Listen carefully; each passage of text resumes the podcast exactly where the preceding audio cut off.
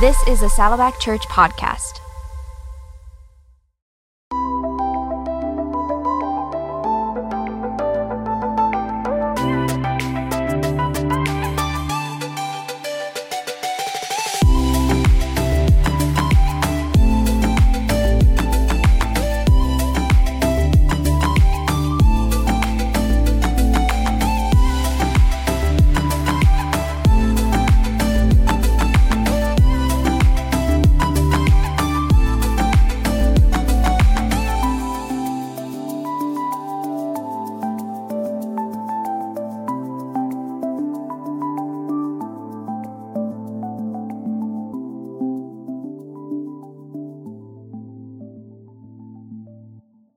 欢迎大家来到马鞍峰教会中文堂的博客音频广播中，我是安兰。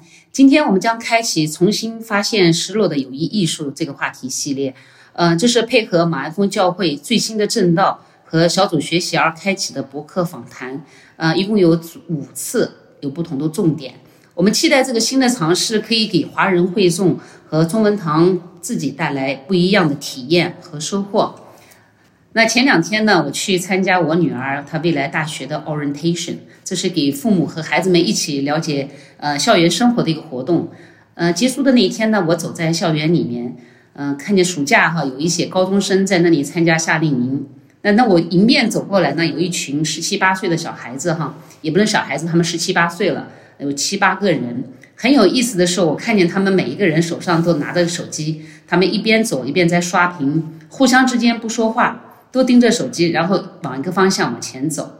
呃，看见这个场景的时候，我就感觉很感慨哈。我就想起来网上有一句呃流行的话说，呃，世界上最遥远的距离不是生与死，而是我在你的身边，你却在刷手机。呃，我们实际上已经在进入了一个越来越孤独的时代。呃，现在的社交媒体，还是我们的手机，还是电子用品，还是网络，还是游戏，很多人的时间都在手机和电脑上。呃，人们之间的关系呢也会越来越淡，孩子可以打游戏好几天足不出户，老人也很孤独，没有人可以说话，也开始玩手机。邻居可以住在一条街上很多年，互相不来往。呃，一同一个班上的孩子的家长，孩子在一起玩了很多年，也可以互相不认识。更极端的一些现象出现，就是像我家小区在前年疫情当中的时候，有一家人，他们三家三口人都亡故了，但是没有人知道。所以今天啊，我们就回到这个我们的教会，回到这个重新发现失落友谊艺术这么一个系列当中，呃，真是一个一个对我们的社会，还是对我们每一个人是一个很好的提醒。所以在进圣经当中啊，我们可以去挖掘一下上帝当初创创造人类的目的，他所设立的这个社区人的关系是怎么样的。所以我们期望这个系列的学习可以让我们重新回归上帝最初对。我们的心意也寻回那失落的友谊的艺术。今天呢，来到我们当中的呢是和我对话的是这个嘉宾是梅子姐妹，她不仅是我们我在信仰道路上一个组里的姐妹，也是我生活里面非常要好的朋友。所以你好，梅子，你好，你好，安兰，欢迎来来到我们当中哈。呃，梅子，那你还记得我们当初是怎么记认识的呢？嗯，我当然记得了，那是二零一六年大概二月份的时候，我那会儿呢正从美从中国来到美国，一个人进到教会，而且还是一个美国人的教会，谁都不认识，就是感觉到非常的孤单。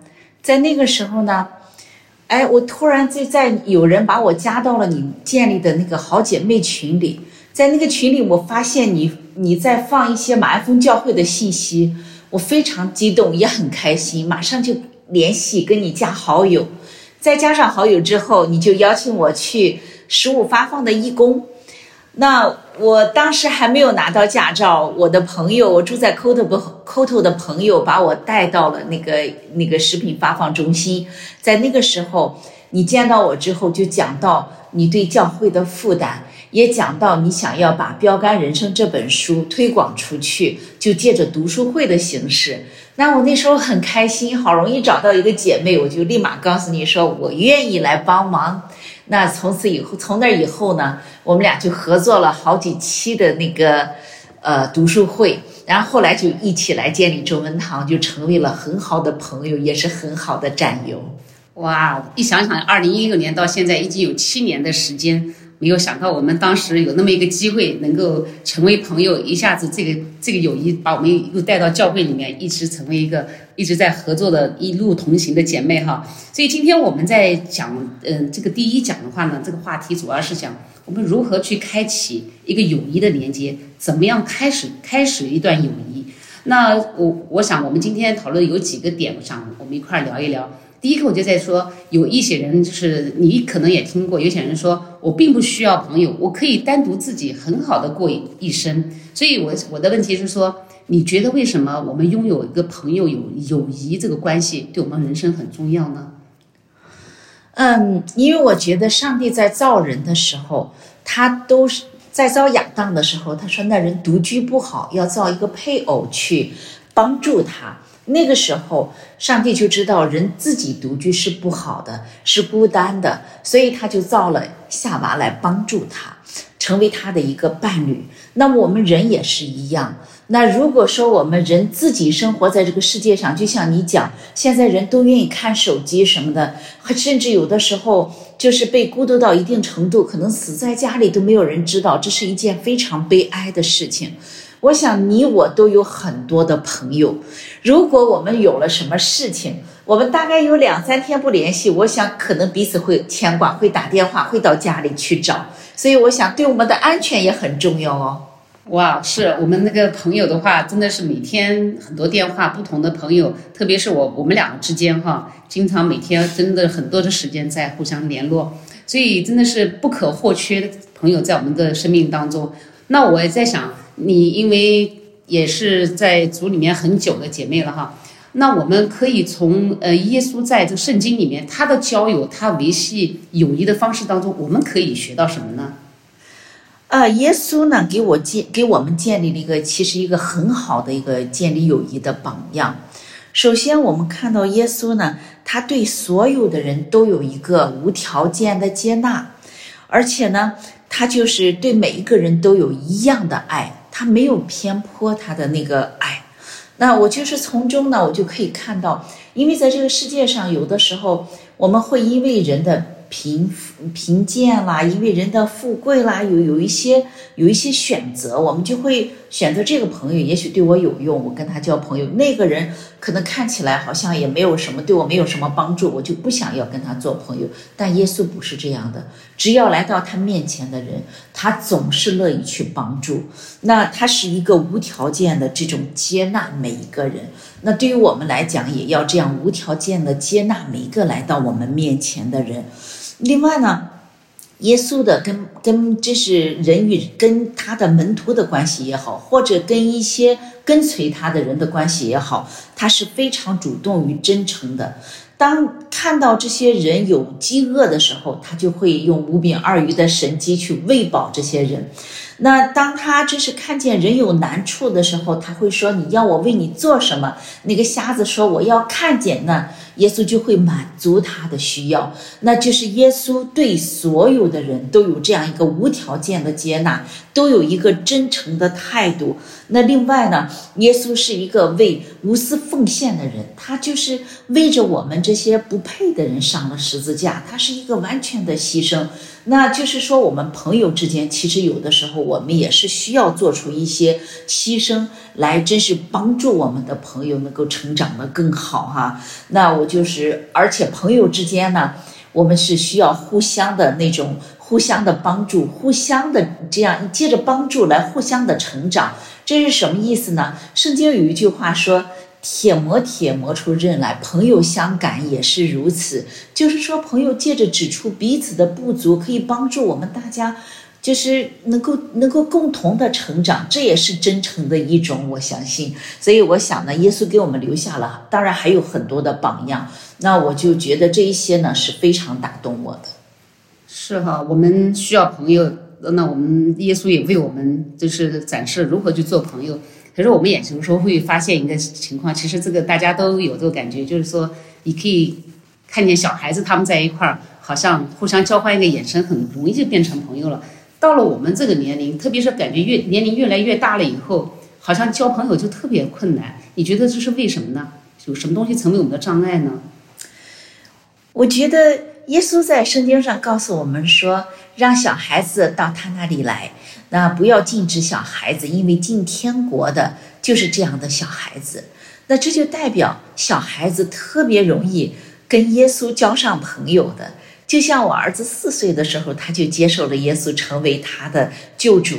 因为当他知道耶稣对他很好的时候，他没有去考虑任何的因素，他就决定信靠耶稣。他发现耶稣可以医治他，他听到这些道都是可以带给他永生，他觉得多好啊！就这样一颗单纯的心，他就信了耶稣。可是作为我们这些成人来讲，我们去考虑这是真的吗？那这个医治是不是巧合呢？会想到很多很多人为的因素。那就是说我我也看看到，我当时。呃，跟一些朋友吃饭，他从 Arizona 过来，他的小孩子呢就只有六七岁的样子。那我们大人在讲话的时候，我们很快发现他教了两个美国的小孩子玩的满头大汗，而且最后走的时候难分难舍。那就是成人之间，越越年纪大就越难交到这样的朋友，因为我们的思虑太多了，对这个世界上的思虑太多了。所以，我们今天呢。不管是交朋友，还是我们进到耶稣基督的里面，都要有一颗小孩子的心。就像耶稣说：“你们若不回转，变成小孩子的样式，断不能进天国。”那这就代表。那个上帝的心也是，你们要跟我建立一个友谊，建立一段关系。你们要单纯的跟我建立关系，不要有那种人很复杂的思维。所以，我们交朋友的时候，也应该有这样一个单纯的思维，去把人接到你这里的时候，不要去评判他，不要去论断他，就是用一颗。真诚的心像耶稣那样去把他接纳过来，这个说起来很简单，做起来有点难，但我们要不断的练习。嗯，是，经常有的时候我们在遇到个陌生人的时候，作为成人来说，就会在想。他开的是什么车？他穿的什么衣服？然后他做的是什么行业？他跟我说话会不会有什么利益关系？是不是他想卖给我什么？或者说是不是他特别富有？我却在他面前好像挺没有面子的。所以，我们成人确实是想法是非常多，也阻碍了我们有个单纯的心跟别人交往哈。那其实每一个人的个性也有些不一样，其实交朋友也能看出很多的不一样。像我自己在成长过程当中，那我就是一个呃一。从小就很有朋友的人，而且朋友很多。然后那时候，当时我我的哥哥他就是朋友很少，他就有几个朋友，但那几个朋友就铁的不得了。那我我我我的父母会看见，好像这两个孩子的交友就好像走了两个极端一样，就觉得我朋友很多，可是我哥哥确实有很好的朋友。所以我就在想，你觉得呃一个人，我说我要去交朋友，扩大我的朋友圈，很多朋友，还是说我很谨慎的？很有意识的去选择交朋友，哪一个方式比较好？嗯，其实呢，你刚才讲的时候就提醒了我的生命成长历程哈。其实我小的时候从农村来的时候就被很多小朋友排挤，那就造成了呢，我就对自己的身份就特别的介意，我也特别在意别人怎么去评价我。当我发现对方对我稍微有一点轻视的时候，我就会跟这个人完全的断绝，我不要跟他交朋友，甚至我可能会打回去，就是这样的一个个性。所以在我小的时候呢，我交的朋友通常不是太长久。那我就是觉得哈，就是当我在成长大了之后呢，我尤其是认识了耶稣之后，我在基督里面认识到自己的一个身份。嗯，特别是当人家告诉我说你在上帝的眼中永远都是美丽的，而且上帝不偏待任何人，我一开始并不能接受这个真理。当我有一天可以接纳这个真理，我真的发现很上帝很宝贝我，他把我放在一个群体当中，纵然我是在里面。大概是最贫穷，大概是最没有权势的一个人，可是他还是让我跟这些朋友交往的这么好，我就相信上帝是抬举了我，把我放在这个群体当中。那么从那以后呢，我的观点是有一些转变了，那是转变成什么了呢？我就是开始对每个人开放，即使我觉得这个人他很有钱，也许会会轻视我们的贫穷。也许这个人他比较有文化，他可能会比较轻视我没有那么高的文化。可是，我现在呢，我以前会把这些人拒之门外，但是现在呢，我就会考虑，我可以打开门，让他们进来。实际上，我发现很多这样的人，他们非常的谦卑，而且当他们进到这个进到教会的时候，尤其是我我愿意去接待他们，愿意接纳他们的时候，他们反而很感激，让我觉得很意外。这些人竟然可以看得起我，那我就知道是上帝。看得起我，上帝抬举了我，才有今天跟这些朋友们的一些这样的一个关系。所以对我来看呢，我是觉得我以后就会打开我的心胸，接纳每一个到跟前的来跟前来的人。但是这里面有没有一些人，他最后走着走着，他真的是会觉得，哎呀，你不是我的菜。哎呀，我不要和你再交往下去了，或者是有的人他根本就瞧不起你，It's OK。他们如果想要离开，他们选择离开，但是我呢，就坐在，我就会在这儿永远等着你。如果回来愿意跟我交朋友，我会接纳你。那就是长此以往呢，我就发现很多留在我身边的朋友，就和我成了。可以说是一生之久的好朋友，成了那种 心心心相惜的朋友吧。就像你我之间啊，原本我们真是有不同的生活背景，有不同的文化背景，什么都不一样。我们可以成为今天这样的一个好朋友，一个是因为耶稣基督的关系，另外一个我发现我们对很多事情的看法都一致，所以我们就慢慢的走到一起。甚至有些人，你可能多少年不联系。那有一天，当当我们再凑到一起的时候，还是永远的好朋友。所以，我想我的感觉就是，我接纳每一个人，但是随着时间的流逝，我可以发现我的生命当中有一些好朋友，真的是成为一个一生之久的朋友了。就是我们要有一个开放的心，不是说为了开放而开放，而是真的是打开自己的心门，然后让接受周周围的人能够有机会跟你。成为朋友的机会，但是这个过程当中，你也会自然会有一些人可以一路跟你走下去，而不是一开头的时候你就深思熟虑，给自己放了很多的标准，条条杠杠，以至于你不能交到新的朋友，是吗？对呀，所以我我觉得这是一个很好的一个一个一个点哈。那今天我们还在讲到，就是说我们因为今天的话题是如何开启友谊的连接，那总有一个第一步，所以。你能不能就是说有一个呃有一个就是说呃个想法，说我们迈出第一步的时候，我们有哪些方法可以让我们开始有交新朋友？嗯，我觉得这个世界上有很多的训练哈，他可能会教给你怎么去微笑啦，怎么开场白啦，怎么去跟人家打招呼了。但是我觉得哈，就是。在我经历的这些过程当中，我觉得如果你有一颗真诚的心，然后呢，选择一个你可信赖的这种群体，你进到当中一定会遇到一些朋友。就像我上个星期五还是你介绍给我的一对夫妻，那他找到我的时候，我跟他们聊了有一个小时，他们就很聪明，那他们知道有一个。地方是让他们可以信任的，就是教会。他们来到这里之后，首先就跟我成了朋友。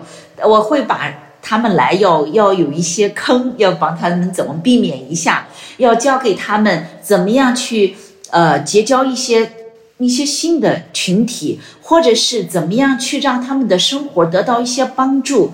那他有勇气进到这个群体当中，只是用真诚的心来求助，说我需要。啊，我刚来美国一个星期，我需要一些帮助。我从哪可以得到这些帮助呢？你看，他来到教会之后，他就一下子得到了他很多需要的信息。我发现这个星期天的下午，他到我们敬拜，呃，到我们的周日敬拜当中来的时候，我们新人团队去接待他的时候，他们在那聊了好久。我相信他一定得到了很多很多的信息，可以帮到他们在美国的生活。那我就觉得这个。结结交朋友的第一步就是你要迈出去，那你就可以就是找到很多的朋友，包括我们每个人都有大使命。耶稣告诉我们说，我们每个人都有一个大使命，要往普天下去传福音给万民听。对很多人来讲很难，我们怎么去往普天下去？怎么样去做呢？那就是第一步就是要勇敢的迈出你的脚步，要勇敢的去跟人交往。你把这些交给他的时候，你相信你，当你去跟他讲的时候，有很多人他正在等候你到他的面前来交朋友，到你的面前，你他希望你到他的面前，你可以帮到他，让他的心灵能够不再空虚。所以有很多人被网络媒体他被捆绑的紧紧的，正是因为他们自己没有办法找到朋友。正是因为他们自己都不知道生命的意义是什么，当你去找到这些群体的时候，也许你就可以把这些神的信息带给他们，把他们从这些困惑当中、捆绑当中带出来。就像你去交朋友一样，来，你很会交朋友。我每一次看到你在教会当中，哎，很勇敢的去宣扬一些福音的时候，我就特别佩服你。所以这一点是我要向你学习的。嗯，梅子，你你这个。夸的也很好，也是说我脸皮比较厚。不过我是就觉得，就是说要把这样的恐惧放下来，因为确实是跟别人一个陌生人讲话的时候，你经常会害怕，不知道对方会怎么反应。当你把这样的恐惧放下来的时候。特别是你跟一些新的人在讲话的时候，你只要开口说第一句话的时候，对方是愿意跟你聊天的。然后，特别是你会发现，到新的场合，有一些人他也站在那儿，谁也不认识，他也期待有谁来跟你讲话，跟他讲话。所以你去跟他讲话的时候，他真是巴不得。那当然也会遇见有一些人，他实际上是很忧郁、很伤害，他想躲避你。当你去跟他说的时候，你聆听他说一些话的时候，对他也是一个恢复、一个释放、一个医治，哈。也就以后有机会成为好的朋友。好，我们今天太好呀！好，今天我们就聊到这个，聊到我们的拥有朋友的重要性。我们也在这个圣经当中去挖掘了这个耶稣向我们展示的他交友的方式和方法哈。那让我们可以学习，确实是就是我们无论在平时你做呃一般的这个跟别人做朋友，还是说我们在。呃，作为基督徒哈，神要我们在这个世界上做盐和做光，让我们在世界上行走哈，就是让我们要采取一个主动的方式去开始这样跟周周围人有个关系的连接，特别是现现在这个世界上，我们在我们的社区里面，还是在我们周围，都会看见一些在孤独当中、在伤害当中、在绝望当中的人，需要我们去成为他们的朋友。我们当然从我们自己来说，我们也更需要有人与我们同行哈。那这样的友谊呢，会让我们走得更加稳健、更加快乐。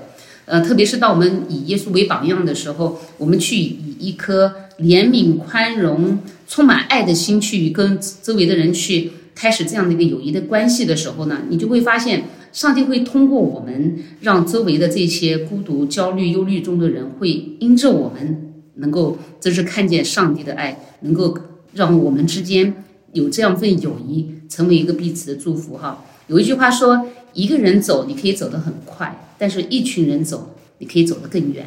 所以今天啊，我们就请，就是也是挑战大家哈，你就放下你的手机，你环顾一下你的周围，你看看有没有人在你的周周你的周边哈，可以开启一段对话，交上新的朋友。好，那我们谢谢梅子，谢谢梅子，你今天来到我们当中，不用客气啦，因为我很开心又一次跟你合作，我们俩是老拍档了，我们还有更多的合作在后面哈。那我们的下一集就是我们将继续这个系列，我们也再次会去谈一谈，当我们开启了一段关系之后，我们如何投资这段友谊，让我们的关系更加坚固。那我们下次再见，拜拜，再见。